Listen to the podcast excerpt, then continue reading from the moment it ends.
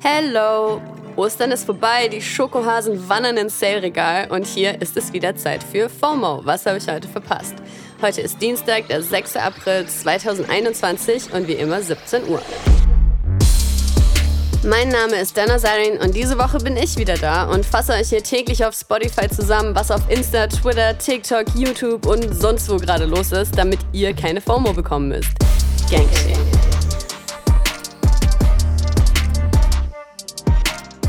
Heute geht es um Rezo und die Corona-Politik, Ludwig streamt immer noch und DMX in Lebensgefahr.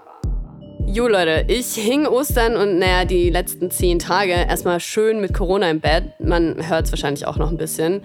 Also lasst es euch aus erster Hand sagen. It's real, it's out there und es kann auch ganz schön schnell gehen. Es ist halt immer noch Pandemie und wie sehr wir uns auch wünschen, es wäre jetzt einfach mal alles vorbei und wir werden alle geimpft. Es ist leider noch nicht so weit und solange können wir nur so gut es geht selber aufeinander aufpassen. Apropos Impfstrategie. Rezo hat in dem Video Rezo zerstört Corona-Politik den Vorschlaghammer wieder ausgepackt und diesmal erwischt es, naja, die Corona-Politik der Regierung. Unfassbar! Ja, ich weiß, Corona, Corona, Corona, aber was soll ich machen? Ihr redet da die ganze Zeit drüber. Und sorry, das Video ist halt auch einfach absolut Mut gerade. In der Einleitung empfiehlt Rezo kurz das Joko und Klaas Video, Pflege ist Hashtag nicht selbstverständlich und ist von der Corona-Situation dann so abgefuckt, dass er einfach über 13 Minuten lang diverse PolitikerInnen basht und ihnen Fehlverhalten im Umgang mit der Pandemie vorwirft. Unfassbar! Da ist für jeden was dabei. Korruption, Maßnahmen, die nicht funktionieren, das Ignorieren von Warnungen. Und das trifft halt einfach krass einen Nerv gerade, wo viele von der zögerlichen Corona-Politik und Impfstrategie der Regierung frustriert sind. Das tut körperlich weh, wie dumm das ist. Siehe dazu auch die zahlreichen Witze auf Social Media über die Ankündigungen von CDU-Chef Armin Laschet über Ostern nochmal gründlich nachzudenken.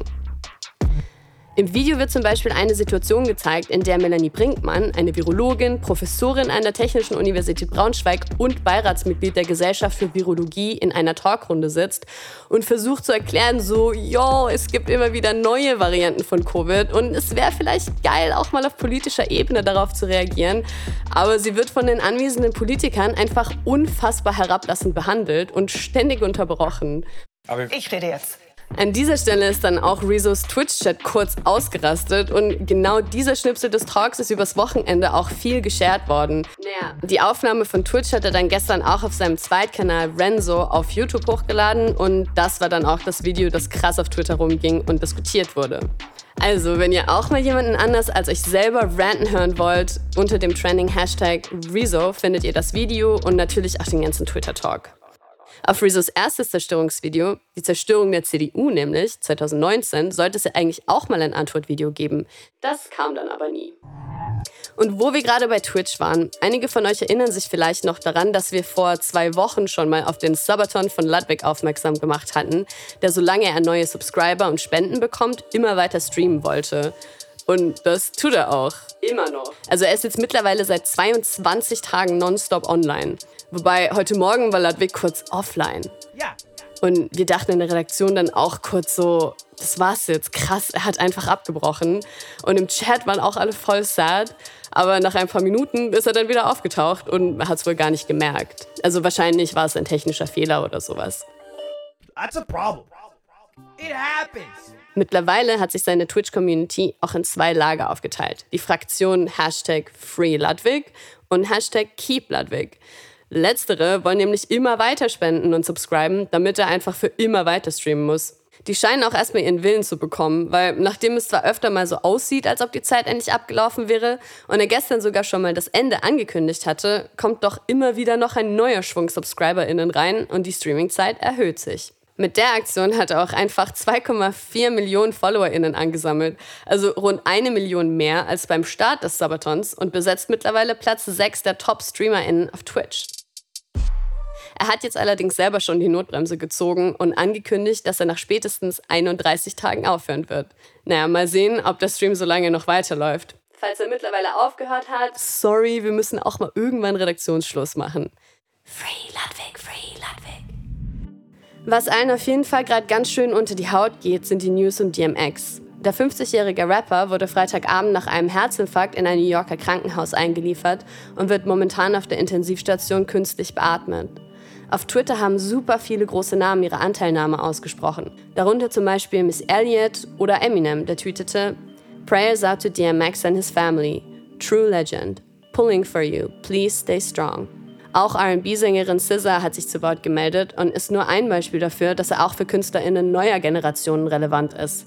I love DMX so much. Praying hard for the King. Davide Borto, der ehemalige Chefredakteur des Hip-Hop-Magazins Juice und Mitautor des Spiegel-Bestsellers von Könnt ihr uns hören, der Oral History von Deutschrap, hat uns nochmal kurz erklärt, warum die Meldung über DMX so viele berührt hat. Ich denke, die Geschichte von DMX berührt die Leute vor allem deswegen, weil er immer zwei Seiten in sich hatte. Zum einen war er halt dieser unglaublich erfolgreiche Rapper. Ne? Er war ja Ende der 90er wirklich der größte Rapper der Welt, größer als Jay-Z und alle zusammen. Man hatte Erfolge, wie sie davor keine andere Künstlerin hatte. Zum Beispiel hatte er mal zwei Nummer 1 Alben in einem Jahr, was damals noch sehr, sehr, sehr ungewöhnlich und wirklich etwas Besonderes war. Und er hat es nicht mit weichgespülter Popmusik gemacht, sondern war halt dieser extrem hypermaskuline, aggressive, harte, komplett überzeichnete Gangster-Charakter, den dann später zum Beispiel auch 50 Cent irgendwie ein bisschen übernommen und weiter perfektioniert hat. Und er war so ein bisschen der Prototyp dieser Rolle. Gleichzeitig hat er aber nie einen Hehl daraus gemacht, dass er seine Schwächen, seine Brüche und vor allem seine psychischen Probleme hat. Ne, er hat immer offen über seine Drogensucht gesprochen, über seine Probleme mit Drogen. Er hat offen über seine schwere Kindheit geredet und zwar nicht auf eine Weise, wie es viele andere tun. Also er hat da keine Heldengeschichte daraus gemacht, sondern hat einfach klar gemacht, dass ihn das Leid, das er damals erfahren hat und die Probleme, die er damals hatte, eigentlich bis heute begleiten.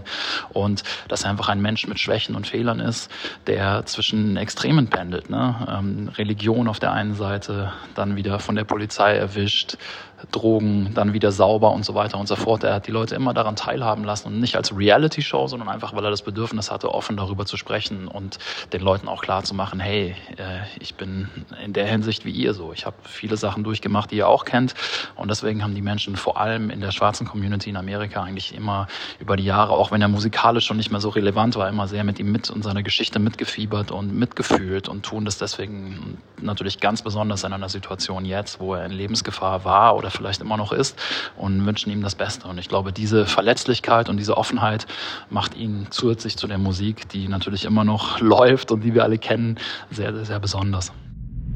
Danke, Davide. Verletzlich und ganz offen ist er letztes Jahr auch in einem Interview aufgetreten, was jetzt wieder auf Insta herumging und in dem DMX sehr berührend erzählt, wie ihm als 14-Jähriger Crack in einem Blunt untergejubelt wurde und das auch noch von seinem Rap-Mentor Reddy Ron. Er hatte ja, wie David gesagt hat, sein Leben lang immer wieder mit seiner Drogensucht zu kämpfen und sich zuletzt 2019 freiwillig in eine Entzugsklinik eingecheckt.